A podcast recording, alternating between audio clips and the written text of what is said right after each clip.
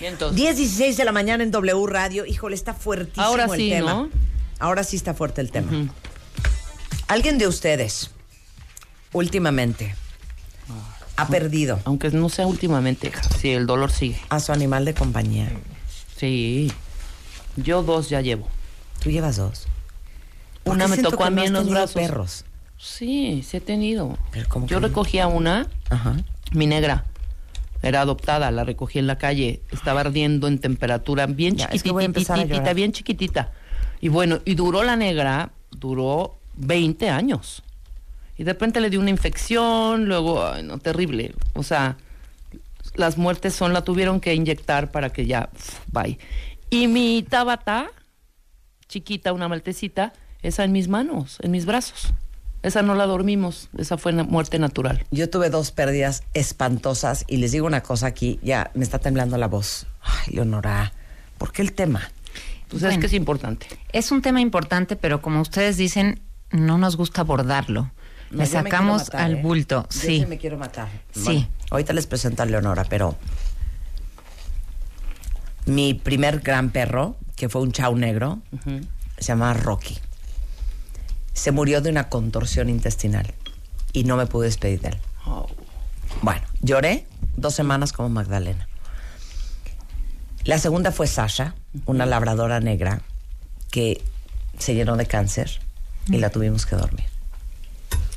No tienes una idea mi descomposición. O sea, la despedida fue llorar y llorar y llorar. Y yo creo que la pobre perra no sabía ni qué estaba pasando y yo me quería matar. Y luego Gastón, a quien conocen todos muy bien, que es mi Terranova, Gastón tiene nueve años y pues son bastante años, sobre todo en las razas gigantes. Y Gastón, que como saben ustedes tiene epilepsia, este eh, tiene un, un pequeño tumor en el vaso, este ya está grande. ya es grande, Magastón. Eh, el otro día el veterinario me dijo que pues que iba a ser cuestión de tiempo, porque obviamente este tema va- te va a encontrar esa fina línea entre no lo quiero dejar ir y tampoco tenerlo en este mundo sufriendo es tan complicado. Y por eso invitamos a la doctora Leonora Esquivel. Ella es, eh, bueno, es doctora en filosofía por la Universidad Autónoma de Barcelona, pero es fundadora de Anima Naturalis Internacional, que es una organización hispanoamericana a favor de los derechos de los animales. Es coach, es psicoterapeuta. Y para todos aquellos que ven a su perro y a su gato, y a su conejo y a su hurón o a cualquier animal de compañía que tengan como un verdadero integrante de la familia, justamente eh, vamos a hablar de tanatología, que es la, disciplina que estudia las pérdidas en animales. Bueno, curiosamente yo decidí eh, adentrarme un poco más en este tema desde la psicoterapia, combinando lo que veo en mi consulta con mi pasión también, que son los derechos de los animales. Y curiosamente muchos pacientes traen a colación pérdidas del pasado de animales de compañía de muchas veces su infancia o su adolescencia o recientes, pero que las ponen en un lugar como sepultado, digamos que no las quieren abordar porque sienten que es un tema menor, porque así se los han hecho sentir, ¿no? Ah, claro. Ese es, ese es el qué mensaje bárbara que estás llorando por el perro. Sí. Llora cuando yo me muera. Sí, ¿qué es eso? Sí, No, esa bueno. típica frase, o, ay, pero no es para tanto, era solo un animal, o cuando te dicen, eh, cómprate otro, o en el mejor de los casos, bueno, adopta uno nuevo, ¿no? Entonces, nos quedamos con esta sensación de que yo no debería estar triste por esto porque no es tan importante. Y estas pérdidas tienen secuencias en otras áreas de nuestra vida, porque la manera como nos relacionamos con los animales, no humanos, dice mucho de cómo nos relacionamos o no nos relacionamos con los seres humanos. Claro. Entonces, es importante abordar este tema, creo yo, porque uno, dignifica a los animales, como tú mencionas, Marta, los eleva a este nivel de miembros de la familia, que hay gente para la cual no son miembros de la familia, son solo una entretención o algo que me regalaron o algo muchas veces que está en la casa para cuidar o en el inmueble para proteger, ¿no? Como animales policía, lo cual me parece que es incorrecto. Pero para todas las personas que los consideramos un miembro de la familia, su pérdida nos deja muy trastocados. No, ¿cómo no? Y por Claro. mucho tiempo. Claro, mira aquí, este, un cuentaviente dice, eh, Rosa, no por favor, mi Boris, el labrador de viejito de 14 años, se murió hace cuatro meses. Ah. Eh, Patty eh, dice, yo perdí un cocker, eh, tenía un tumor y se murió en la puerta de mi recámara cuando yo estaba chiquita y lloré muchísimo. Eh, Paola dice, es lo más triste que me ha pasado en la vida y aún yo no puedo superarlo. Eh, Rodrigo dice, uno de mis más grandes dolores fue cuando murió mi Barry de 15 años de edad. Hace poco perdí, dice Vianney, a mi gatita que la atacó un perro. No, les digo una cosa. O sea, no puedo hacer este programa sin llorar. Es que, ¿sabes qué me trauma aparte? Que los animales, la indefensión de los animales Sí. es que no lo puedo creer La fragilidad. La indefensión, este, el que uno eh, tenga absoluto poder sobre ellos y tomar las decisiones médicas o no, eh, cuándo los vas a dormir o no, qué tanto alargas su vida o no, eh, se me hace fuertísimo. Claro, y eso nos pone en una encrucijada, porque si bien nosotros conta- más bien ellos cuentan con el recurso de la eutanasia, que nosotros los humanos no contamos con eso, al menos en algunos países, en la mayoría de los países. Claro. La decisión de cuándo aplicar este recurso o no es muy complicada. Ya. Uf, quiero morir. Porque ahí se involucra un sentimiento de culpa que es normal en el sentido de común, quiero decir, pero no es natural porque es el peor de los sentimientos. O sea, ese lo podemos arrastrar toda la vida de si yo hubiera hecho tal cosa, si hubiera salvado, si no hubiera visto a este veterinario y hubiera visto al otro, ella o él habrían vivido más tiempo. Y esta sensación como de flagelarnos puede durarnos toda la vida, ¿no? Entonces, por un lado, este recurso de la eutanasia se presta como un alivio para cuando la situación del animal ya es desesperada, pero a nosotros nos confronta con este poder casi divino de Sí, decidir vives o mueres. Ay, terrible, claro. ¿no? Terrible, terrible, terrible, terrible. terrible. Y lo que lo que observo también es que, como lo dicen los cuentavientes, no lo he superado, ¿no? A mí alguien me dijo, bueno, pero no se te- este, nunca voy a olvidar al animal de compañía. No, no se trata de que lo olvides. Nunca olvidamos a alguien que marcó nuestra vida o con quien hemos convivido. Pero se trata de un mejor manejo del proceso de la enfermedad y de la muerte. Y otros casos que son bien fuertes son los extravíos. Por ejemplo, ahora con el sismo, estas cuentas que hubo en Twitter de eh, mascotas perdidas o mascotas sismo, ¿qué pasó con esos animales que nunca encontramos, no? Ese es un tipo de pérdida que puede ser incluso más fuerte, porque no sabes dónde está, no sabes si está vivo o animales que te roban, ¿no? Claro. Y tú no sabes qué pasó con ellos. Eso también es un duelo y se tiene que trabajar con esa misma metodología. Bueno, regresando justamente vamos a hablar de esto porque justo este sábado 8 de septiembre Leonora va a hacer un taller de cómo decirles adiós, eh, mi duelo por un animal, que es un taller teórico vivencial justamente para procesar y superar la pérdida de un animal querido. Eh, y sobre todo, mandarlos a todos ustedes al corte, todos los que están mandándonos fotos en Twitter y compartiéndoles las historias de sus propias pérdidas, que sepan que esta es una pérdida tan válida como muchas otras, ¿no?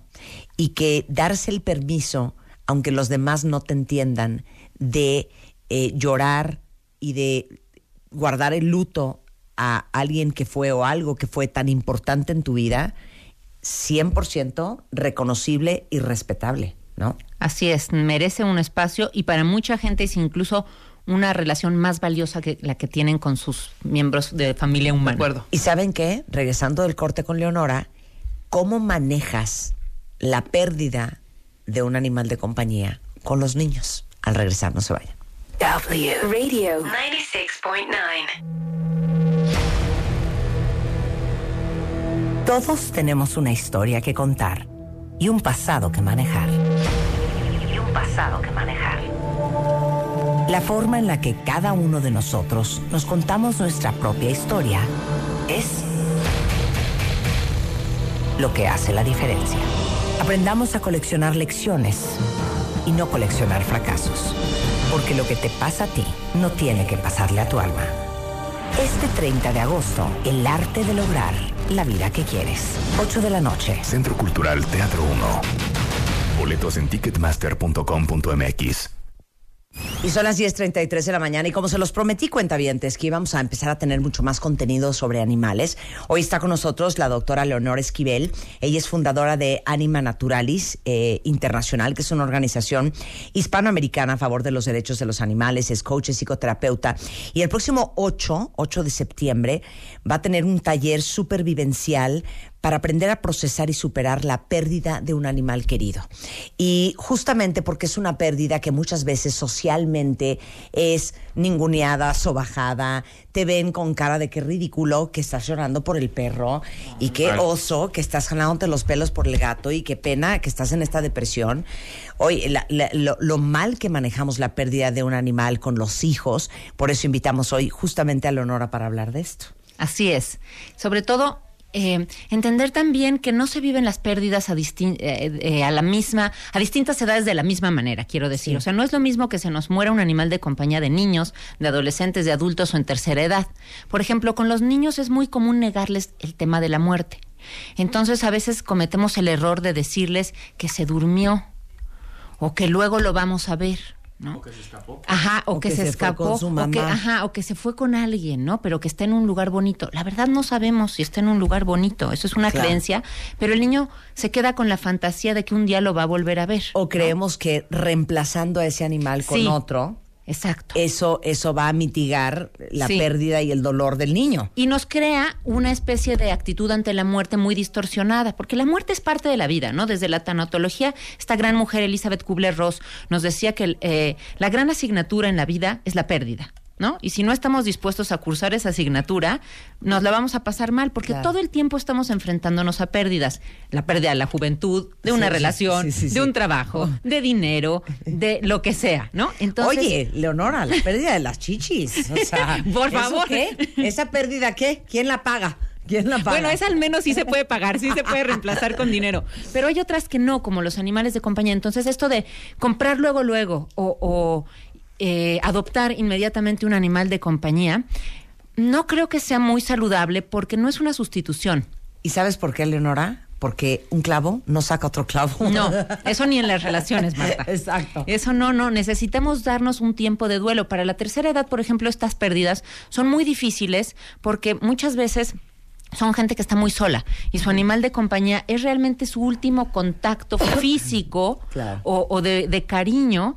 Entonces, cuando se mueren y si se mueren antes que ellos, empiezan a conectar mucho más intensamente con esta sensación de pérdida. Entonces, Claro. deben ser abordadas según la edad. Otros casos terribles son de estos padres que, que a los niños les quitan al animal de compañía, que porque era travieso o era latoso o no se portaba bien y lo desaparecen, se lo llevan al rancho, se lo regalan a alguien. Y entonces el niño que convivía con un animal de compañía de pronto ya no lo ve y es donde está. Y una mentira de, de, de pues se fue a un mejor lugar y no lo vuelve a ver. Los niños muchas veces acumulan este dolor hasta que son adultos y son capaces de procesarlo, pero yo lo veo en la consulta, les quedan estas secuelas de cuando yo era niño tenía un perrito y vivía con él y un día desapareció y a mí me dijeron Bueno, que tal eh, cosa. eso estaba en Twitter a todo lo que da. Ah, ah, es muy común. O casos ya mucho más graves de maltrato donde mi papá en un estado de ebriedad mató al animal de compañía que teníamos, ¿no? Así llegó a la casa. Eso me pasaba muchísimo cuando iba a escuelas primarias públicas a hablar de educación de, de tenencia responsable. Eran de a diario en una escuela un niño que me contaba, no, mi papá agarró a patadas al perro. Y eso, lamentablemente, no se atiende en este país y son indicadores de violencia intrafamiliar. Entonces, este tema está muy conectado con qué actitud tenemos hacia los animales de compañía, ¿no? Los consideramos miembros de la familia, los consideramos un juguetito, un recurso, una entretención, un regalo que le hacemos a la novia en San Valentín. No, cuando, cuando hablo de este taller de cómo procesar el duelo, significa elevar a los animales a la, a la jerarquía que se merecen, que es la de miembros más de nuestra familia, y reconocer el dolor por el que atraviesan los compañeros humanos de estos animales, que puede durar toda la vida y que, como ustedes dicen, es minimizado, sobajado, ridiculizado y que no hay un espacio de contención para esto. Por eso este taller. Totalmente. Y les digo una cosa, ya ven que los gringos se pintan solos para estudiar todo.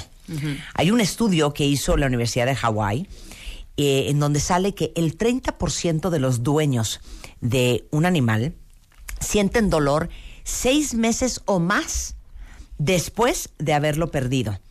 Este, y eh, un 20% lo vive como un suceso traumático en su vida. ¿eh?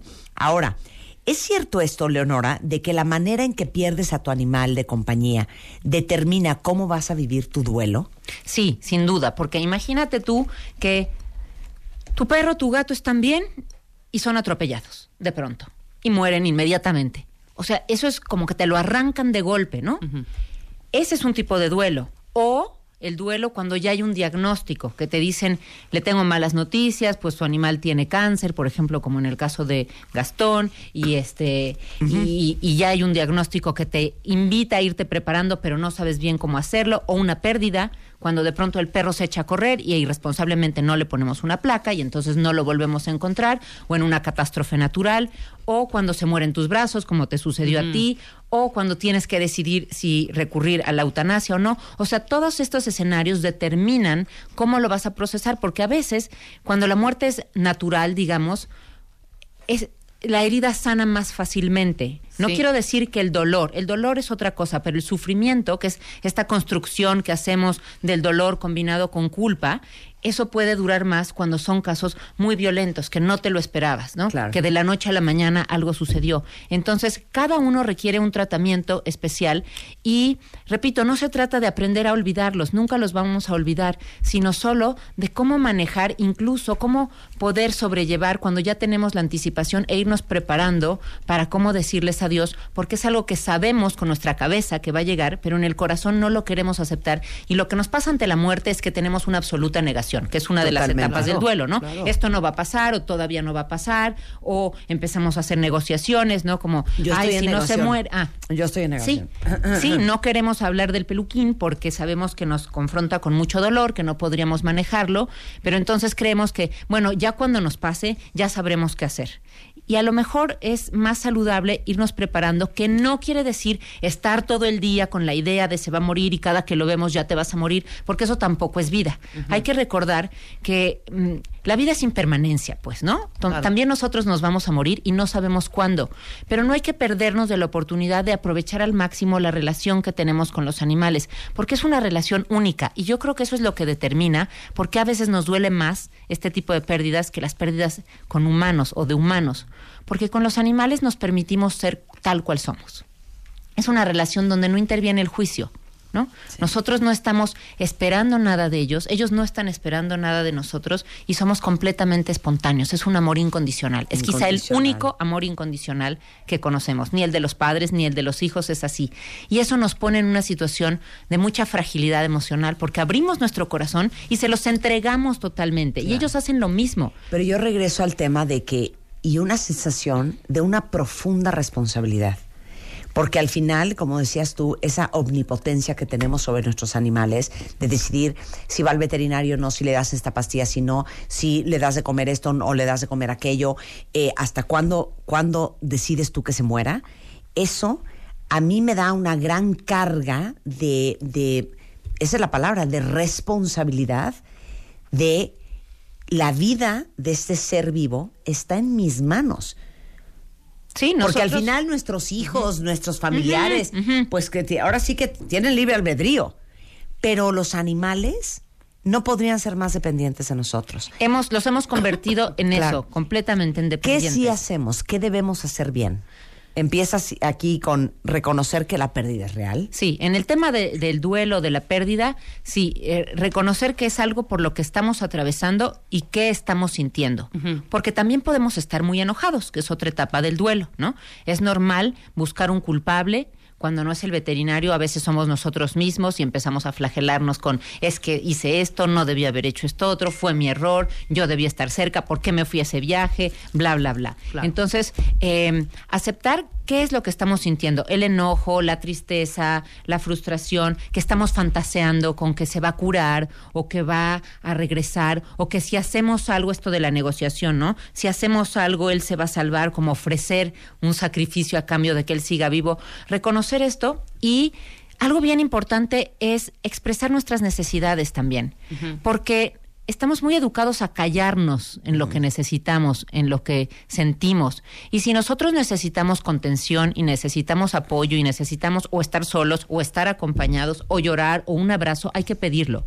Y no, no nos es fácil pedir lo que necesitamos. Nunca, claro. Nunca, nunca. Y estas circunstancias nos ponen frente a esa decisión de decir, quiero vivir con el corazón cerrado y fingir que no me está pasando nada, aunque por dentro esté destrozado, o quiero mostrarme frágil ante mis compañeros de trabajo, mi jefe, mi familia, aunque se rían. Y, y de verdad, ¿saben qué? Cuando uno se muestra con el corazón así abierto y en la mano, la gente no se ríe.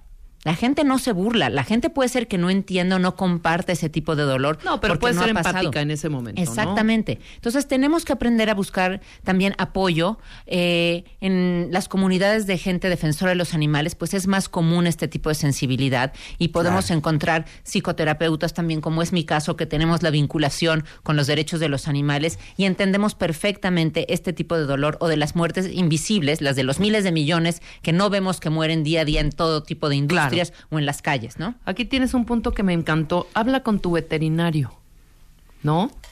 Eso es muy necesario. Él conoció a tu perro Sí. y bueno, e- evidentemente pues, estuvo durante todo el proceso desde que se lo llevaste por primera vez de cachorrito, ¿no? Pero ¿saben qué me ha pasado también? Que me comentan casos de muy poca empatía en el gremio de los veterinarios. O sea, a veces se ha convertido esta profesión un poco en un negocio, ¿no? Entonces es el negocio de estarlo operando, de estarle dando medicamentos, de hacerle tratamientos. A veces hay muy poca empatía en la manera en que dicen las noticias, ¿no? Hay gente que me ha hablado o pacientes que me han compartido la manera en que les comunicaron la noticia de la muerte de su animal de compañía y fue realmente fría y como muy, muy, muy poco empática, digamos. Y eso también es una manera que va a determinar cómo vamos a vivir Claro. el tipo de pérdida. O el tema de la, del recurso de la eutanasia.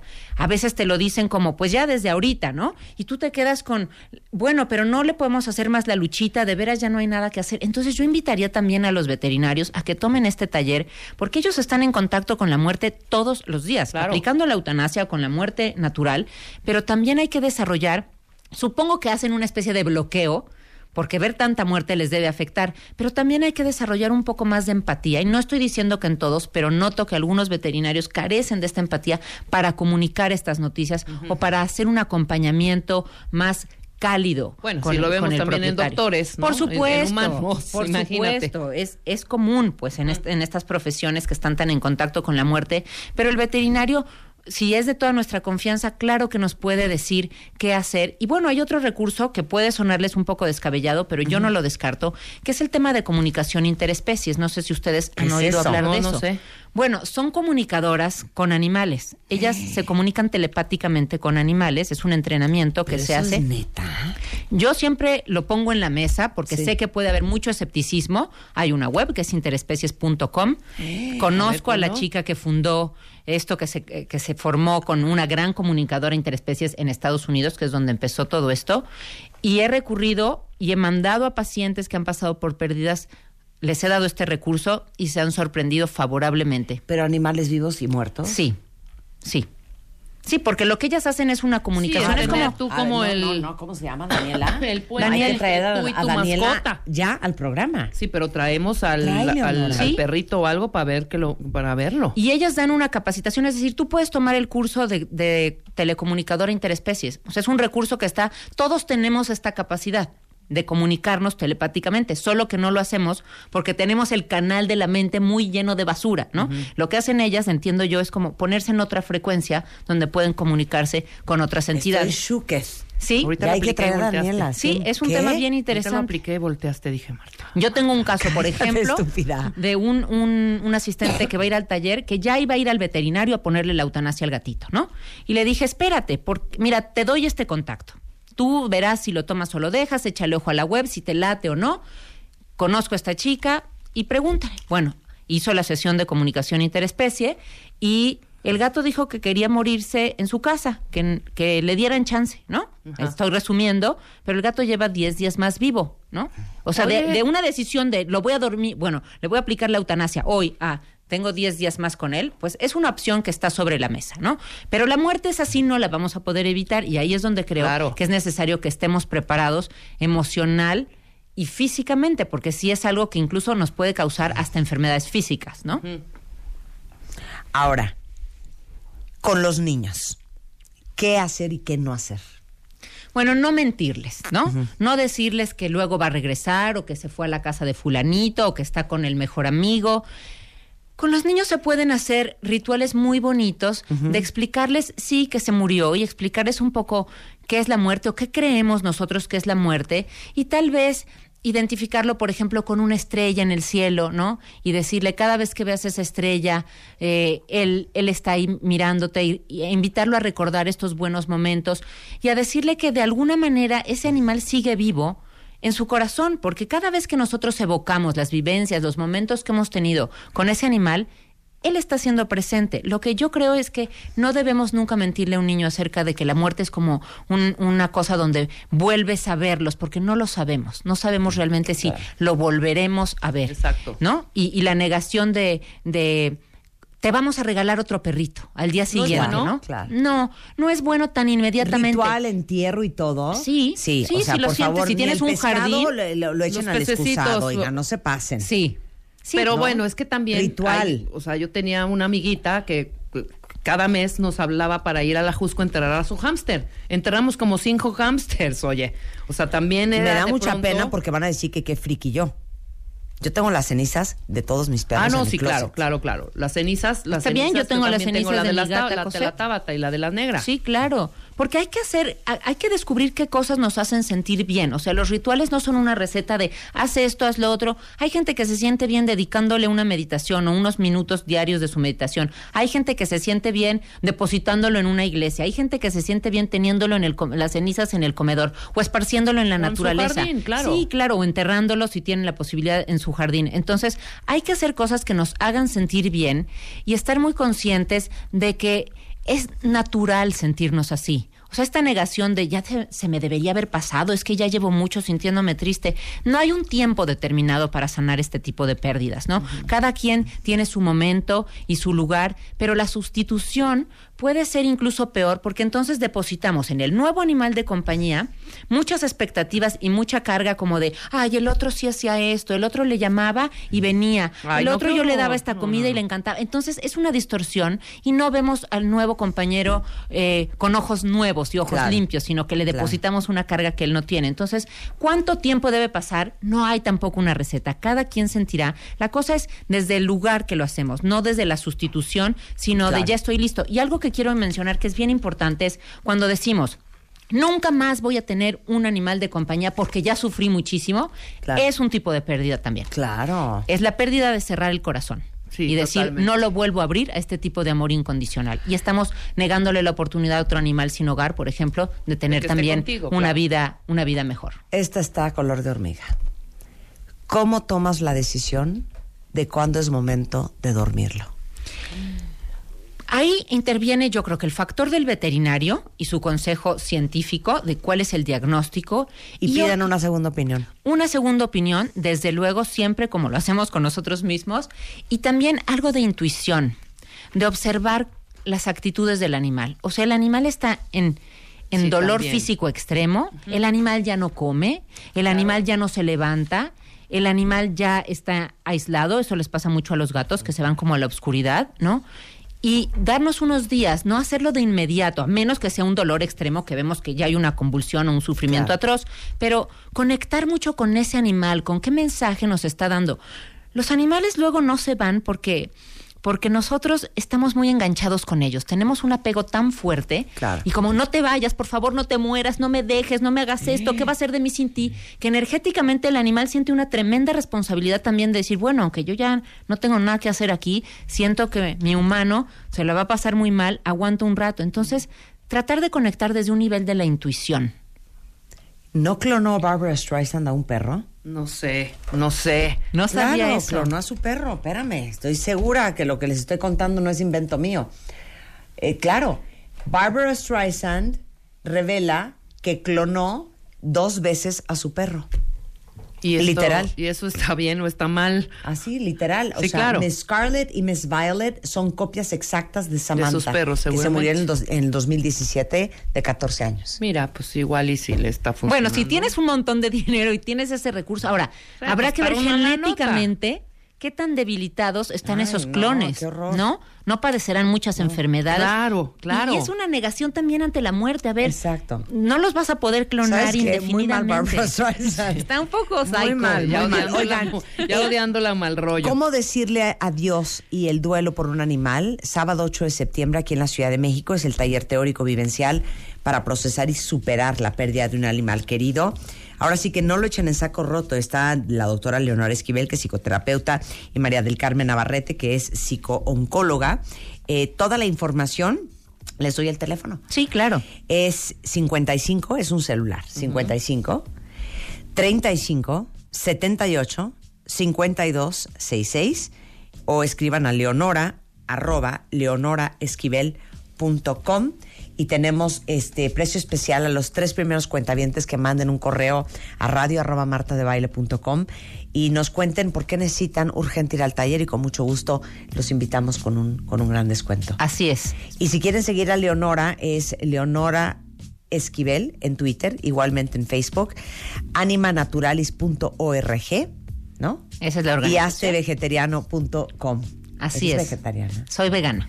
Vegana. Sí, me parece que es muy necesario, pues si, si creemos que los animales tienen el derecho a la vida y a la libertad y a no ser torturados, pues la consecuencia de eso es no comértelos, Entonces, hijo, qué ni fuerte, vestirlos. ¿no? Sí. A ver, es fuerte y necesario. Luego me preguntan, ¿creen que, ¿crees que la actitud hacia los animales ha cambiado a lo largo del tiempo? Y digo, sí, hacia los animales de compañía definitivamente.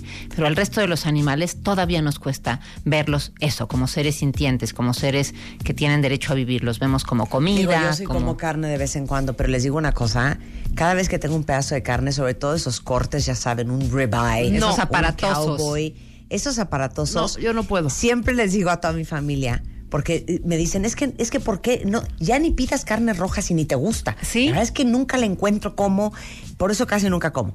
Pero de repente cuando así me sirven un pedazote de carne, me le quedé viendo y, y volteo a la mesa y les digo, es que esto no es normal. No, Nadie no lo se ha dado cuenta.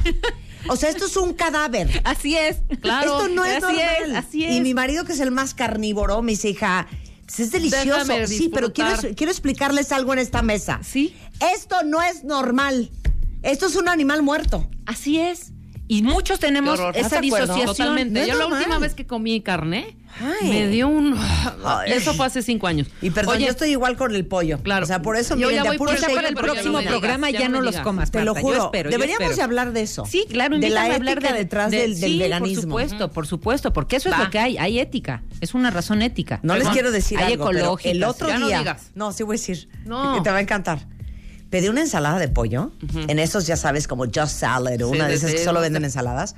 Entonces ya sabes, ¿verdad? Y pollito así picado. Entonces me estoy comiendo el pollo y de repente siento como que entre los dos dientes de enfrente se me mete algo. Me lo quito con los dedos. Un hueso, un diente, una uña ¿Una pluma? de gato. Una pluma.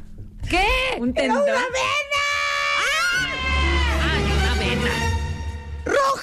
¡Roja! ¡Del Sí. pollo! Sí, claro, la- las liguitas típicas. Ay, Les no, digo una no, cosa. no. Sí, Estoy a dos de ser vegana. ¿eh? Perfecto. Mira, empieza Ya si no quieres por más. el vegetarianismo. Ya no puedo. Si crees que te va a ser muy cuesta arriba dejar lácteos y huevos, empieza por el vegetarianismo y lácteos Vamos a hacerlo. Perfecto, porque son muy tampoco. malsanos. No, bueno, Sí, entonces ya. Ya estoy bien, Ya, ahí voy bien. Vas bien, muy encaminada. Oye, muy antes de Eso sí, cerrar, mi encaminada. Tengo que de venir pavo más. me trastorna. Antes de cerrar, fact, Puras hormonas, Marta. Ale nos manda el dato. Clonar un perro en Corea cuesta 50 mil dólares, pero viven mínimo 5 años. ¿Qué Eso no es necesidad? nada. ¿Qué necesidad? Ahora sí que eso no me reditúa. Con ese dinero O sea, podemos hacer viven- muchas esterilizaciones y, además apoyar viven 5 muchos. años. Ah. O sea, ¿qué es eso? No, Es muy mal. Gracias, Ale. La pechuga de pollo. Cállate. Así la liguita así. Nada más. ¡Cállate! Enredada con-.